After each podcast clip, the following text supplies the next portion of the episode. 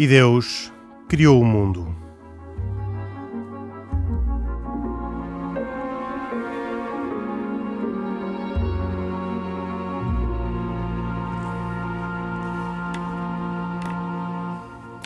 Boa noite e bem-vindos a esta edição especialíssima de E Deus Criou o Mundo, uma edição precisamente na noite de Natal, na última hora do dia 24 de dezembro. Nós que aqui estamos temos o privilégio de ter podido gravar este programa com antecipação e por isso uh, saudamos e dedicamos especialmente a todos aqueles que nos ouvem a trabalhar, não podendo estar junto das famílias como com certeza desejariam.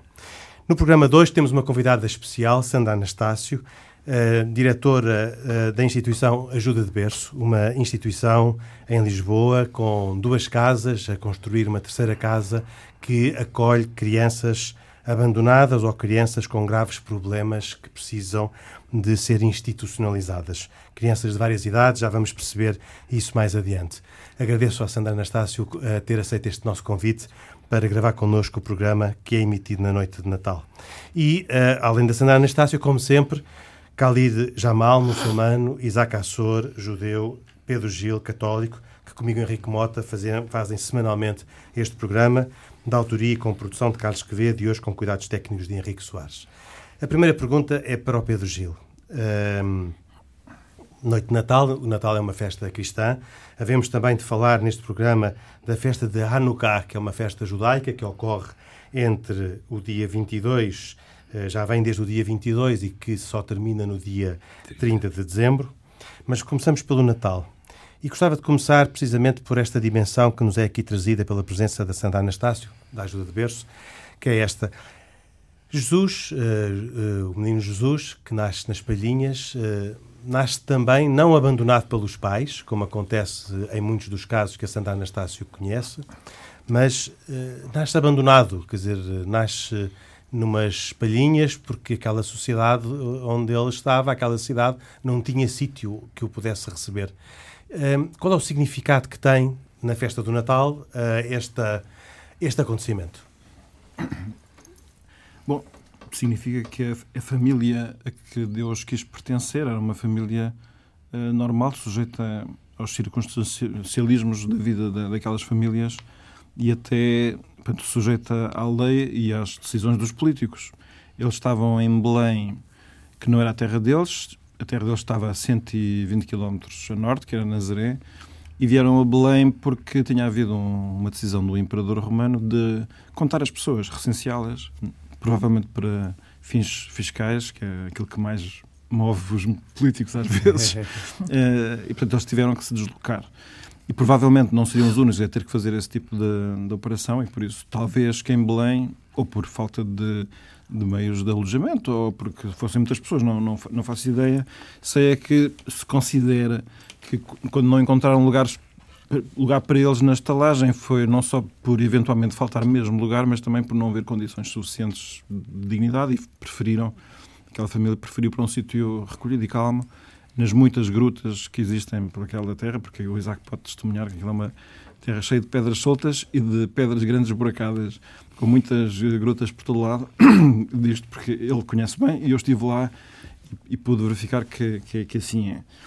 E, portanto, é, e já uma primeira mensagem que é que Deus habita na normalidade da vida das pessoas.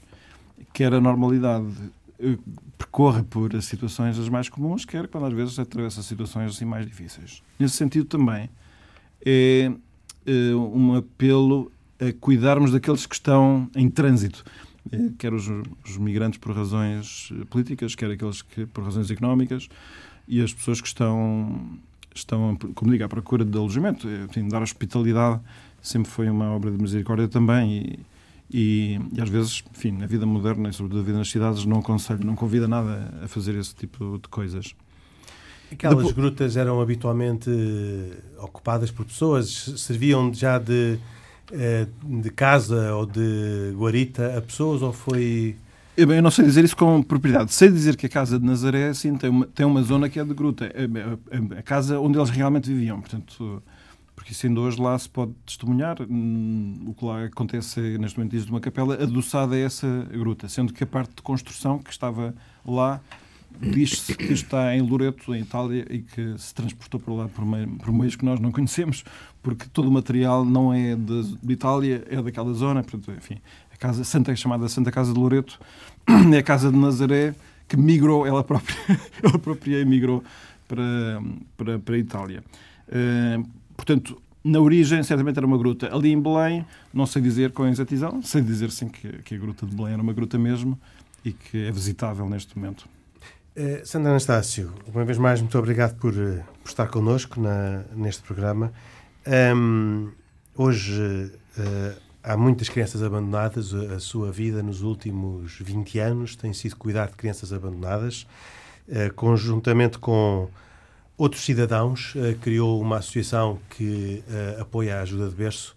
Aliás, a coisa que a mim impressiona muito o trabalho que a ajuda de berço faz, mas ajuda-me uh, impressiona-me também muito o facto de ser uma iniciativa do grupo de cidadãos. Portanto, é o exercício da cidadania ativa por parte de pessoas que entenderam que era preciso fazer aquela, aquela obra. E, portanto, é uma, é uma associação, imagino, que, que toma conta da, desta Casa da Ajuda de Berço. Boa noite a todos. É, obrigada, Henrique, pelo convite. É um privilégio estar aqui nesta noite que para nós é santa, não é? Uh, sim, a ajuda de berço. Eu tenho um amigo que me diz em agosto que hum, é um privilégio muito grande quando pode vir ter comigo a ajuda de berço, que a sensação que ele tem é que vem ao presépio.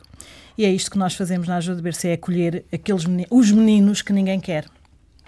De facto, esta iniciativa tem 22 anos, começou por um grupo de amigos católicos praticantes que, na altura, achamos que o mais importante que tínhamos para espalhar a palavra era dar o testemunho, e o testemunho faz-se através do acolhimento. E é isto que nós fazemos. Não sei se é o presépio vivo uh, que ali está, mas certamente é naqueles meninos que Deus te faz presente para nós. E quem são os meninos hoje abandonados? Quem são as crianças abandonadas uh, que vão ficar naquelas palhinhas? As crianças abandonadas hoje em dia são uh, uh, o resultado dos pais abandonados. Uh, hoje nós temos pais que não encontram resposta e não encontram acolhimento, e muitas vezes o acolhimento até começa no trabalho, no mercado de trabalho, a falta de trabalho, a falta de saúde, um, as dificuldades em integração familiar e, e que faz que tenham que ser retirados à família. São crianças que têm família ou estão lá porque perderam a família? As duas coisas. Há órfãos eh, mesmo que perderam a família, outros que foram abandonados pela família e outros que a família está numa situação de risco e de perigo tão grande que precisa de ajuda para recuperar os filhos. O que é que leva uns pais a, a abandonar os filhos? Eh, em muitos casos, um problema de saúde mental e depois associado a isto a tudo o resto, a falta de emprego, a falta de habitação, a falta de, de condições que deem dignidade às suas vidas. As dependências também estão. Não tanto hoje causa... em dia, hoje em dia nem tanto as dependências, mas há algumas sim. Há 20 anos atrás seriam as dependências, hoje não. É de facto a saúde mental o grande traço em comum. As depressões, quando falamos de saúde mental, estamos a falar muito de depressões e ansiedades que impedem as famílias de conseguirem dar resposta a uma vida normal como nós temos, de trabalhar, de chegar a casa, de manter o nosso trabalho. Uh, nós vivemos, de facto, numa sociedade muito à pressa, muito de consumo, e, e estas condições muitas vezes façam com que nós abandonemos a nossa capacidade de dar afeto, de dar amor, de acolher, de estar com os outros, de ser família. Isso precisamente. As, as famílias não têm uma estrutura de, de segurança, digamos assim, at através de outros membros da família que não sejam diretamente o pai e a mãe ou os irmãos mais velhos, que também era muito típico no passado, não é? Mas hum, os avós, os tios, são eles que não querem ou é a estrutura da sociedade portuguesa que não lhes confia às crianças? É a estrutura e é a família que se destruturou.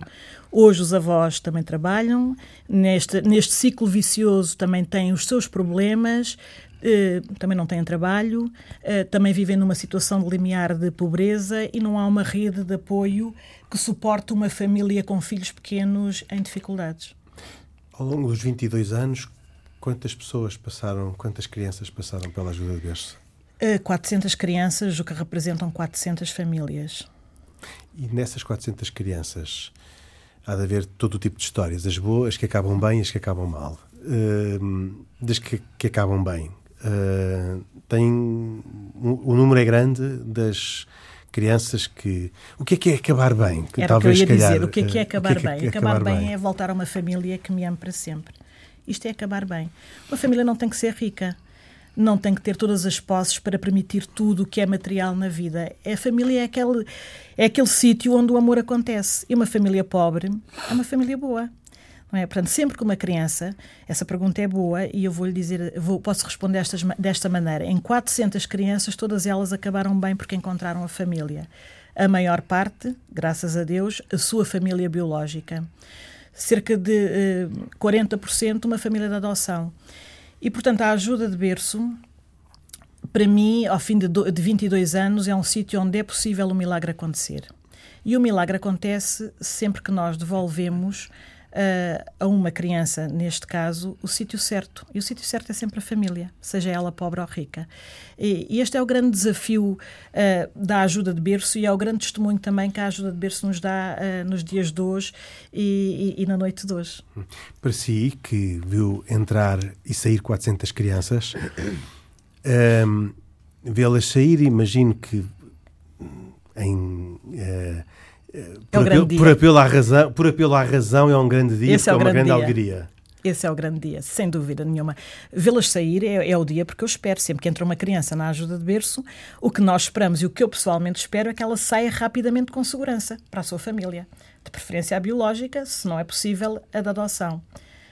E, e não ficam umas saudades das crianças que passaram por lá? Não, porque aquele não é o sítio certo para uma criança estar. Aquele é um sítio de transição, de acolhimento temporário, até que se rearranje a vida daquela criança para o resto da vida. E quando se trabalha por base nisto, o que nós queremos é devolver uma criança a uma família. Naquele tempo, que para alguns é de meses e para outros, infelizmente, pode ser de anos. Muitos é, anos? Muitos anos. Já tivemos um menino de 14 anos connosco. É um tempo que nós queremos que seja muito bom para a criança, mas tem que haver aqui uma entrega da nossa parte total. A criança não nos pertence, tal como os nossos filhos não nos pertencem. Um dia, todos nós que temos filhos, eu ainda não estou muito bem preparada para isto, mas estou-me a preparar para deixar os meus filhos voarem. Não é? E aqui é, é difícil, porque são os meus filhos biológicos que eu estive na ajuda de berço. É um bocadinho mais fácil, porque temos a consciência que aqueles filhos não são nossos, mesmo. Portanto, estamos a prepará-los a eles e às famílias para que possam partir em segurança para uma família para o resto da vida. E isto não há coisa, não há alegria maior do que devolver uma criança uh, ao seu sítio certo, que é uma família. Um, ajuda de berço, alguém lhe disse em agosto que era um presépio vivo, não é? Quem são ali os pastores? Quem, é ali, quem são ali os vários elementos do, do presépio? É, Nossa Senhora e São José, claro, mas o burro e a vaca, quem são? Quem são, quem são os pastores? Quem, uh, eu, eu, eu estou a imaginar respostas, estou a imaginar que o burro e a vaca são aqueles que uh, apoiam economicamente a instituição, portanto, que lhe dão calor e possibilidade de mas uh, quem são estes personagens? Se, se, a Sandra olhar para o presépio e tentar transpô-lo para a ajuda de berço, quem é quem na, na, somos no todos, seu presépio? Somos todos nós. Todos nós quisermos fazer parte do presépio, podemos fazer, de facto.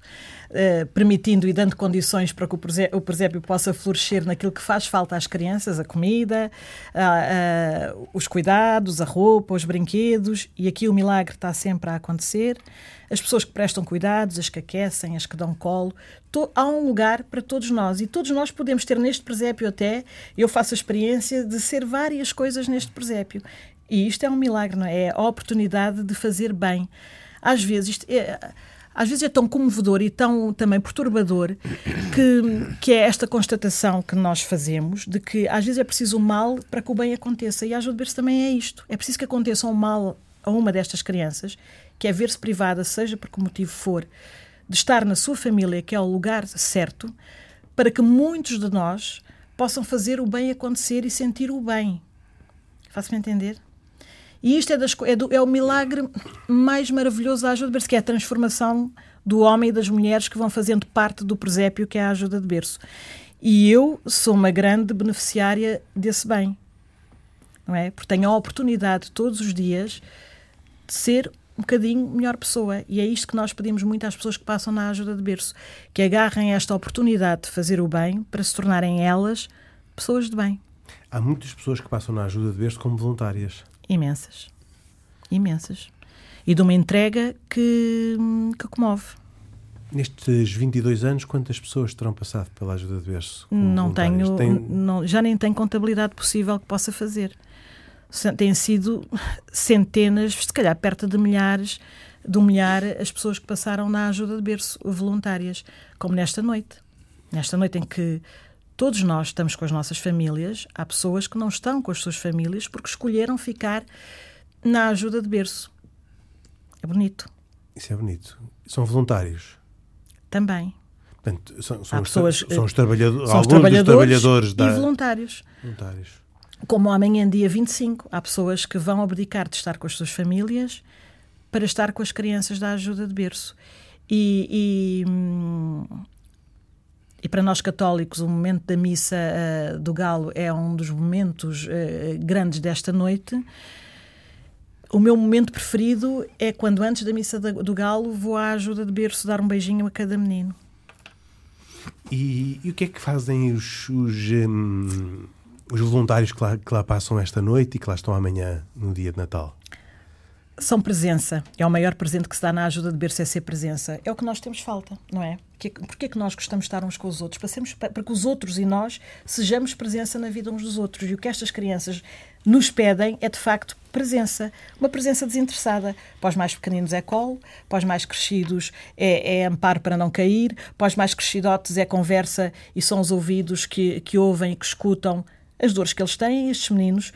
Uh, enganam-nos muito porque olhamos para eles e o sorriso deles são sorrisos iguais a todas as crianças que, que vivem pelo mundo fora, mas têm mágoas e, e partilham connosco os medos, as ansiedades, as dúvidas, a, a sede de um futuro definitivo, porque as crianças o que querem só é a presença de alguém estável para o resto da vida, um pai, uma mãe ou alguém que substitua hum, estas duas pessoas. Hum, e, e, presentes? Eles têm presentes? Nós vivemos, infelizmente, numa sociedade consumista e todos nós gostamos de dar e gostamos de comprar e gostamos de ter. E os meninos da Ajuda de Berço também não são diferentes. E nós fazemos questão que nesta noite também eles tenham um presente novo que vá de encontro aos sonhos e aos desejos. E sim, eles estarão, eh, a esta altura, já terão aberto os seus presentes eh, materiais e eu espero que estejam muito contentes com aquilo também que o Pai Natal trouxe hum, mandado pelo Menino Jesus porque é isto que nós dizemos na ajuda de berço. O Pai Natal vem trazer os recados do Menino Jesus, eh, porque as cartas foram escritas há, pouco eh, menos de um mês ao Menino Jesus e o Pai Natal hoje eh, espero que tenha entregue tudo o que eram os sonhos destes meninos. Ao Pedro Gil, Papa Francisco, ainda recentemente, no princípio do, do mês de dezembro, disse que é necessário resgatar os símbolos cristãos para celebrar o Natal, superando a dimensão comercial. Uh, serei excessivo dizendo que o principal símbolo cristão que é preciso resgatar é, é o próprio Jesus, que está ausente da, da festa uh, porque foi substituído pelo, pelo homem grande e gordo uh, e com barrete que, que é o Pai Natal e que é e de barbas e de barbas e de barbas que é que é a derivação do, do São Nicolau. Sim, eu, eu, concordo com isso, quer dizer, sem, sem menosprezo do Pai Natal e das pessoas que têm afeto pelo Pai Natal, evidente mas aquilo que se desperdiça em não olhar para o presépio tal qual ele é, é que eu é que me parece que é muito. Uh, nós temos, uh, o Papa diz isso mais ou menos, estamos diante de uma surpreendente imagem de um Deus que chora, mama, bolsa, uh, amua e grita como as crianças, não é? que às vezes não deixam de dormir os pais. Não é? E isto é, os cristãos, Sim, mas, os cristãos mas, conscientes mas dizem menino, isto mesmo. O menino Deus só faria isso por dores, porque não, não, não sendo afetado pelo pecado, não faria isso por mal. Por mal. É? Sim, mas eu também penso que com a idade que, que ele tinha, não é? quando estava no presépio, nenhuma criança faz isso por mal. Não é? faz, faz o que pode, faz pela vida, não é? Para a parte, a parte que é, óbvio, que é óbvio enquanto bebê é que se comporte, comporte com todos os comportamentos do bebê. A parte que é mais surpreendente e que é de deixar boquiabertos e que para muitos compreensivelmente é inaceitável é considerar inaceitável, embora eu acho que é uma verdade, é que o próprio Deus se tenha feito homem como nós daquela maneira. Que é uma forma de se tornar é isso que muito do próximo. Gil, do Isaac Assor e no do mínimo, Khalid Jamal. isso, à partida, não, exatamente, isso é, à partida completamente, mas pronto, eles que tenham um pouco de paciência ou isto, mas o discurso que, tem que ser dito. Ver quem é que tem razão. Exatamente, não, não, não. Enfim, eh, se Deus for assim bondoso como uma criança, eu acho que ficamos todos a beneficiar, mas enfim, não, não interessa aqui saber qual é que é a figura mais interessante de Deus, mas é qual é que é a figura verdadeira, e isso vamos ter que esperar efetivamente. O Khalid Jamal, que, que é muçulmano e, e vive numa sociedade uh, ocidental de tradição cristã, descristianizada, uh, como é que olha para o Natal e como é que vive o Natal? Olha, eu já tive a oportunidade de dizer aqui que uma das coisas que eu gosto imenso no Natal é do, da variedade e de, não, da riqueza gastronómica, Henrique, desde sonhos, filhoses, rabanadas, enfim, toda, e especialmente em Portugal, não é? Toda a riqueza gastronómica invade-me Uh, e, e, e, assola o meu espírito natalício. De qualquer modo, uh, permita-me. Para ter uma que... época simétrica ao Ramadão. Portanto... É, exato. portanto, eu, eu desforro-me no Natal das, das, privações que passei no longo e árduo mês do Ramadão. Permita-me só que gaste aqui um meros segundos para, para dar os parabéns. Estou a ver que os cristãos são benevolentes para com os muçulmanos. São, são, são. Essa, essa é o diálogo interreligioso no seu melhor na feição gastronómica. Permita-me só que gaste alguns segundos a dar os parabéns aqui à Sandra. Enfim, nós ouvimos todos nós vários testemunhos e, e de facto é, é, extraordinário e nesta noite em especial, enfim, que, que, não, que eu não celebro numa feição religiosa, também eu fico tocado com este testemunho da Sandra, porque eu acho que acima de tudo falou-nos aqui com o coração, sem grandes complicações e, e mostrou-nos como é que é possível fazer o bem. E de facto é verdade, aquilo que a, que a Sandra dizia toca-nos a todos nós, porque todos nós, eh, com aquilo que é a conjugação de boas vontades, com às vezes com um sorriso, às vezes com um pequenino gesto de solidariedade, podemos melhorar a vida de alguém e podemos fazer algo que, no fundo, é, é aquilo que é a dádiva dos crentes, não é? Sejamos cristãos, muçulmanos ou judeus, todos nós, enfim, é, é isso que nos preenche, é isso que nos deixa feliz num desidrato divino. Deixe-me dizer que eu, no Natal, Uh, no, no, dia de 24, não é? Enfim, nós não acreditamos que Jesus, na nossa revelação, tenha nascido nesta data. E muito menos acreditamos, enfim, que também foi para a cruz, não é? Portanto, foi substituído por, outra, por outro, outro ser e foi elevado aos seus. De qualquer modo, um, eu antes celebrava o Natal, celebrava entre aspas, não é? Ficava a descansar, porque era um dia, enfim, de descanso obrigatório para mim, não conseguia fazer nada e ficava, enfim, em casa, numa noite de família, recatada. De há dois ou três anos esta parte, comecei, uh, um bocadinho incentivado por outros membros da comunidade, a servir na noite de Natal. Nós temos várias organizações e a própria comunidade islâmica também faz almoços de Natal, e outras, e, e, na noite de 24 é uma noite em que nós saímos à rua para distribuir refeições a quem mais precisa. E isso é muito interessante porque, Henrique, há alguns críticos, enfim, se calhar poderão dizer, mas estás a celebrar o Natal ou estás a associar-te a essa festa? A verdade é que não, não se trata nada disso. Trata-se de estarmos num país em que a maioria celebra esta festa e nós podemos ser úteis, uma vez que não celebramos, podemos ser úteis e podemos ajudar quem mais precisa. Ou seja, esta é a noite de nós retribuirmos toda a generosidade e todas as benemerências que os nossos irmãos cristãos têm para connosco durante todo o ano. E, portanto, saímos beneficiados porque comemos bolo rei e os sonhos, e, portanto, é uma festa em família, e, portanto, o Islão também dá um especial enfoque à família, e, e é com muito gosto que eu, nesta noite, sirvo os meus irmãos cristãos. E para um judeu uh, que, que, nasceu neste país cristão, como é que é uh, eh, um, ehm, esta noite este, e, e toda esta festa? Que, e já lá vamos, respondi-me primeiro esta pergunta, que eu depois farei okay. uma pergunta sobre a festa de Hanukkah. Ok. Bem, a verdade é que eu acho que já, já o mencionei várias vezes. O, a época do Natal é uma época muito, penso eu, muito especial e que, para já, penso que devia ser uma época eh, que se devia repetir várias vezes durante o ano.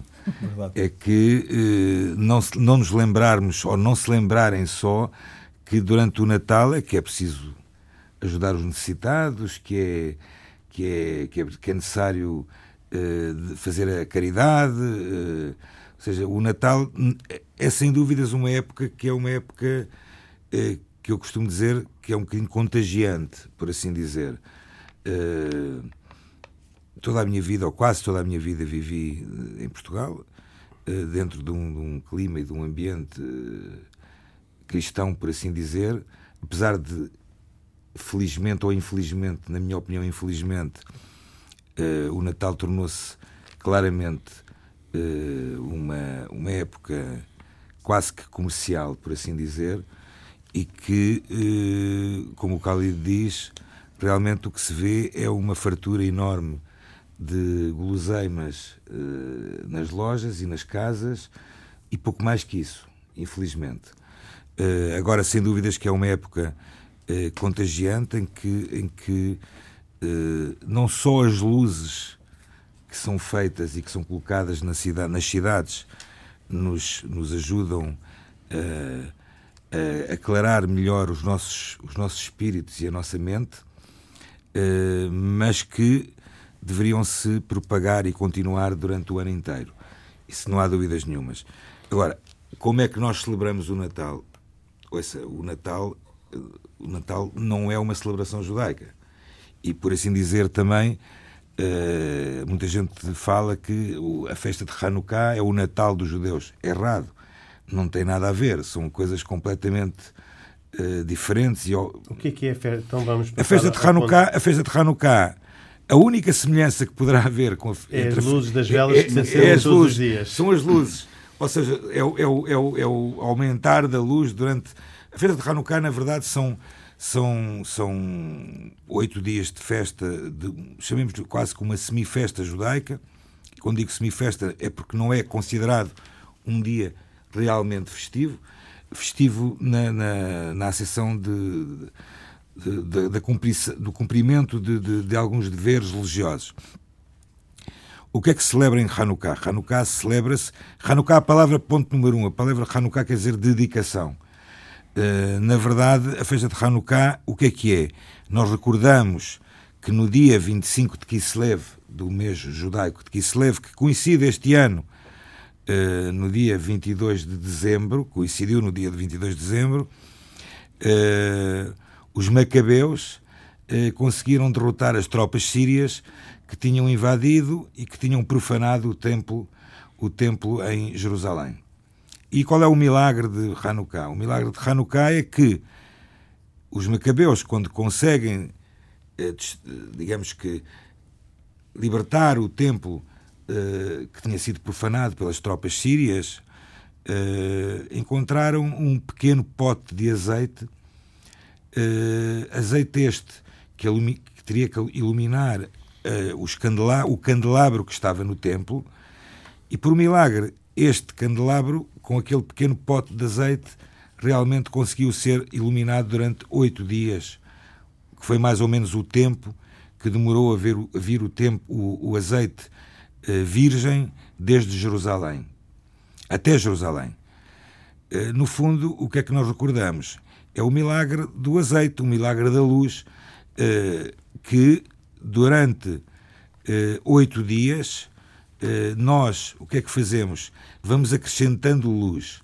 Cada um destes dias eh, vamos acrescentando uma vela ou um, uma tocha, por assim dizer, eh, de luz, de luz não só para as nossas casas, mas também para a humanidade. Oh, Isaac, esse candelabro não é o candelabro do, do templo com sete braços? Sim, mas demorou, demorou oito dias. Ou Sim. seja, Portanto, ao, ao demorar... velas, apesar do candelabro ter apenas sete Mas velas. o candelabro de Hanukkah sim. não é a menorá, que é não é, o, é menorá, não é a menorá que é o que estava no templo, mas sim a Hanukkah. O, a Hanukkah tem oito braços, ou seja, quatro de um lado, quatro do outro, e, o, e um no meio que será o, chamemos o sacristão, por assim dizer, nós chamamos o chamás.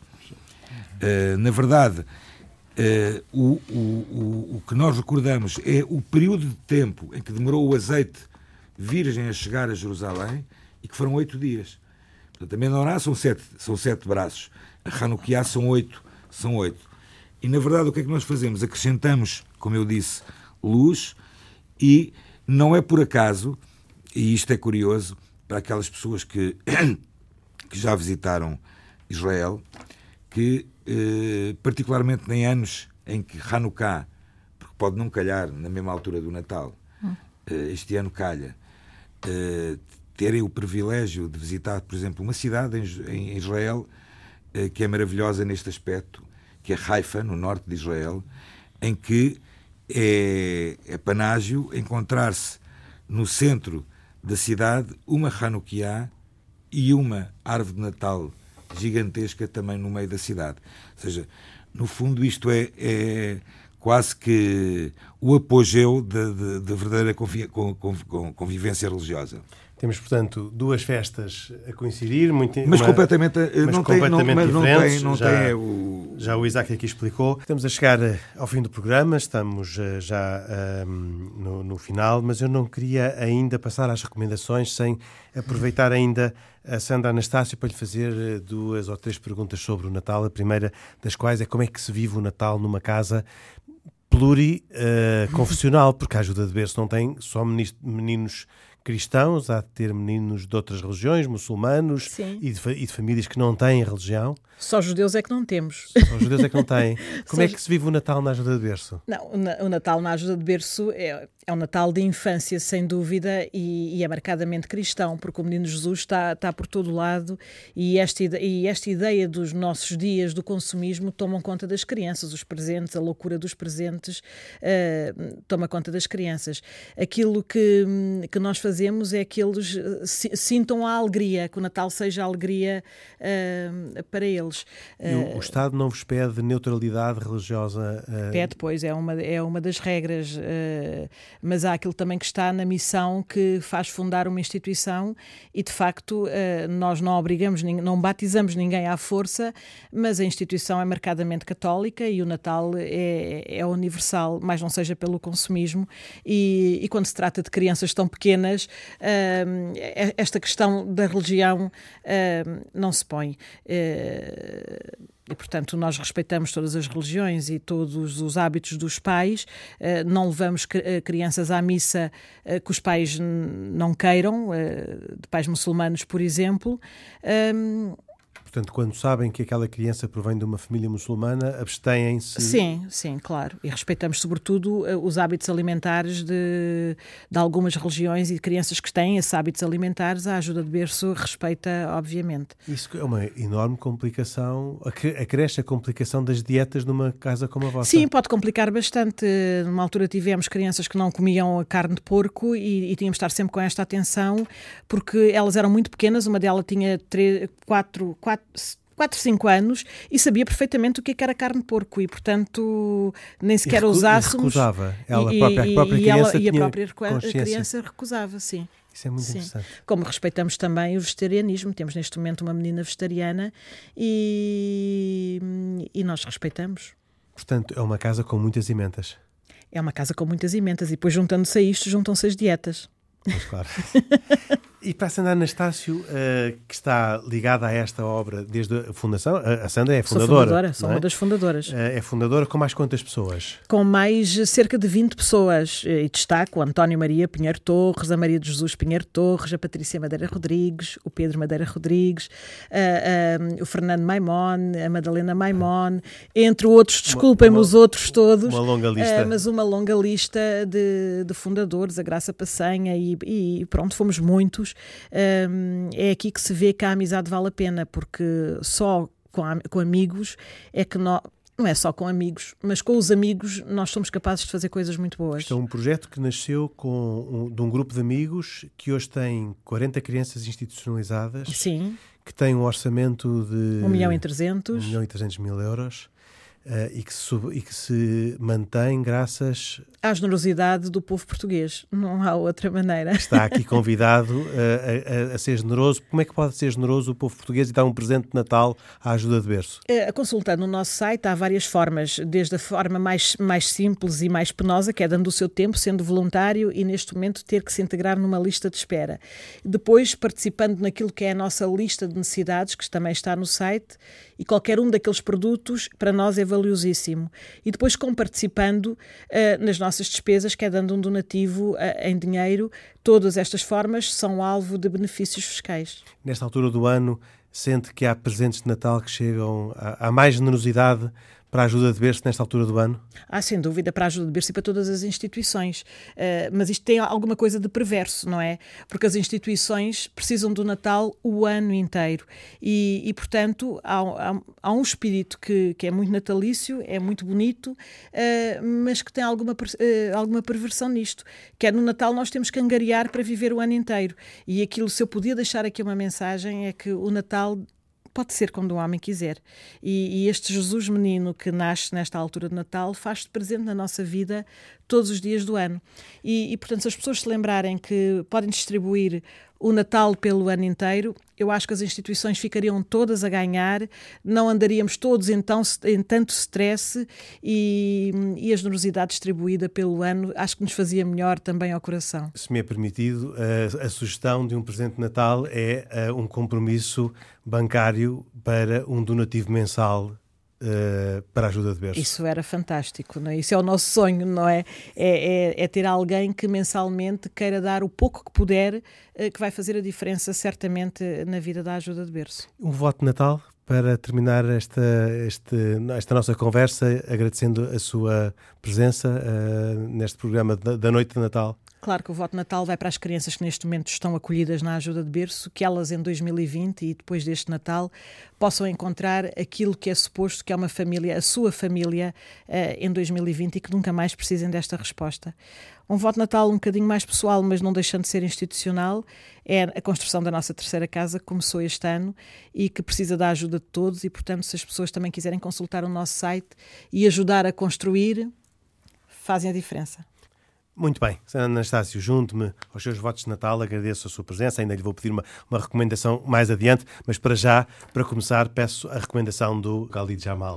Muito bem, trago-vos um livro chamado ou intitulado Jesus, um profeta do Islão. É um livro da editora Al-Furqan, desta vez escrito em português, às vezes trago livros escritos em estrangeiro, e que, em outras línguas, perdão, e que constitui, do meu ponto de vista, um esforço notável para apresentar a vida sagrada de Jesus através de fontes maioritariamente islâmicas, mas algumas também comum com o cristianismo, e estudando exaustivamente as origens da cristandade em ordem a separar os factos dos mitos. Jesus, um profeta do Islão, da editora Al-Furqan.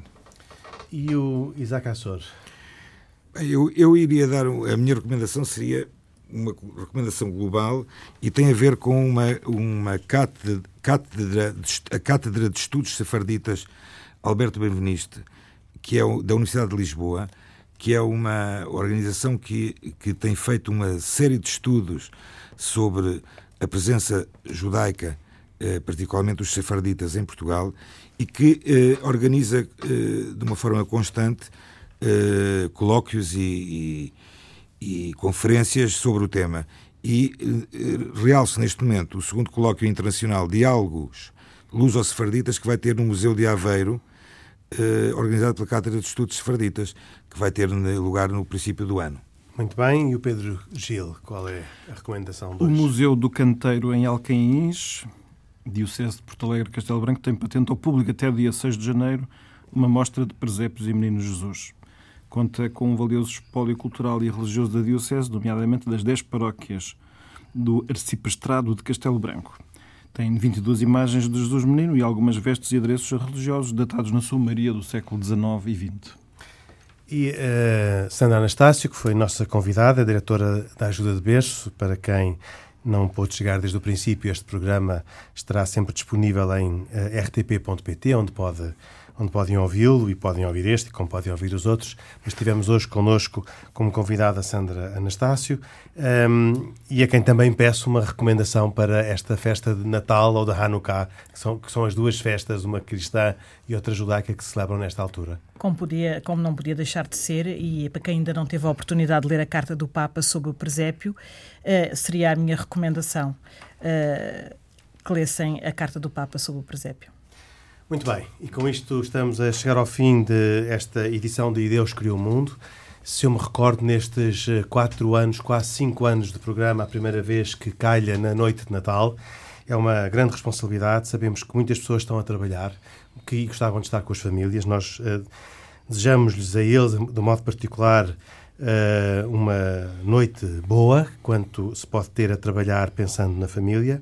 E desejamos a todos um Feliz Natal, desejamos também a todos quantos professam a religião judaica uma feliz festa de Hanukkah. Um, nós voltamos dois, oito dias. O Pedro Gil, católico, que hoje celebra o Natal. O Isaac Assor, judeu, que hoje celebra a festa de Hanukkah. E o uh, Khalid Jamal, que hoje não celebra nenhuma festa, mas que também. Mas participa uh, nas duas. Mas participa nas duas. uh, e, e, e, e, que vive culturalmente esta, esta festa do Natal. Um, num programa de autoria e produção de Carlos Quevedo, hoje com cuidados técnicos de Henrique Soares. Tivemos como convidada especial, já o disse, um, Sandra Anastácio, a quem agradeço. Voltamos dois, oito dias. Boa noite, bom Natal e paz na terra aos homens de boa vontade.